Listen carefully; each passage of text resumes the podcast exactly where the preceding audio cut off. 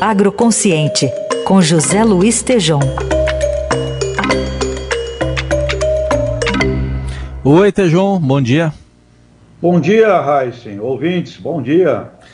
Bom, hoje começa e vai até quarto ou sexto Congresso Nacional das Mulheres do Agronegócio. O tema é digital e agregação de valor à nova liderança.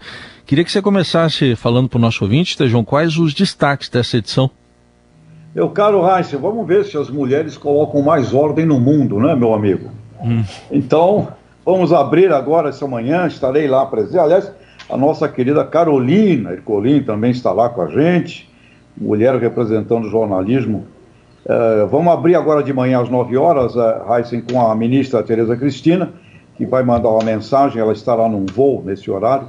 O embaixador da Índia, o Suresh Reddy, a ministra conselheira da Embaixada do Reino Unido, Melanie Hopkins, e também conosco lá o presidente da BAG, Marcelo Brito, da Sociedade Rural Brasileira, Teca Vendramini. E nessa abertura aqui, assim, a proposta, é, o tema é política internacional e filantropia, porque está na hora de nós termos um planejamento estratégico de alimento, de nutrição, para mercados, que significa gente com dinheiro para consumir. E também está na hora de termos um planejamento para seres humanos sem dinheiro para consumir. Filantropia.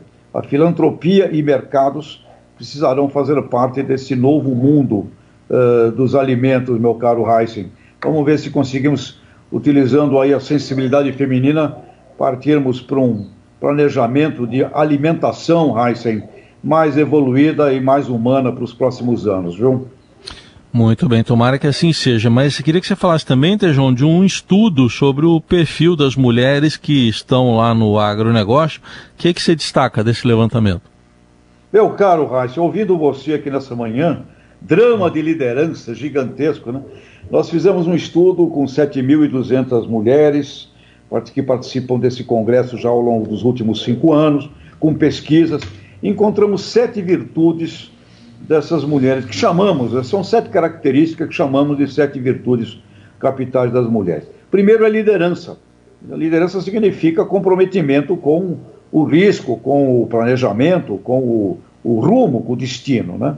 Segundo lugar das mulheres, afetividade, Heisen, ou é o poder de empatia. Muito importante. Sem empatia, você não se coloca no lugar das pessoas e não consegue planejar e programar nada com êxito. Comunicação, as mulheres são o máximo né? em comunicação. Empreendedorismo, outra característica importante, porque buscam resultados. Resultados. Resiliência, que é aquele talento humano de superar sofrimentos. Velocidade, as mulheres do agro não gostam de perder tempo é, pensando muito, querem assumir rapidamente as inovações, a tecnologia. E o sétimo item, a sétima virtude, é a responsabilidade.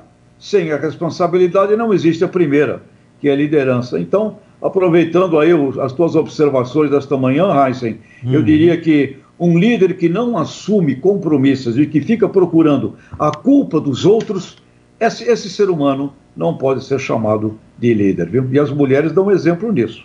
Com toda certeza. Tá aí, José Luiz Tejon, participando mais uma vez aqui do Jornal Eldorado, coluna Agroconsciente, está aqui com a gente às segundas, quartas e sextas. Tejon, obrigado, boa semana. Abraço, Raíssa, abraço, ouvintes.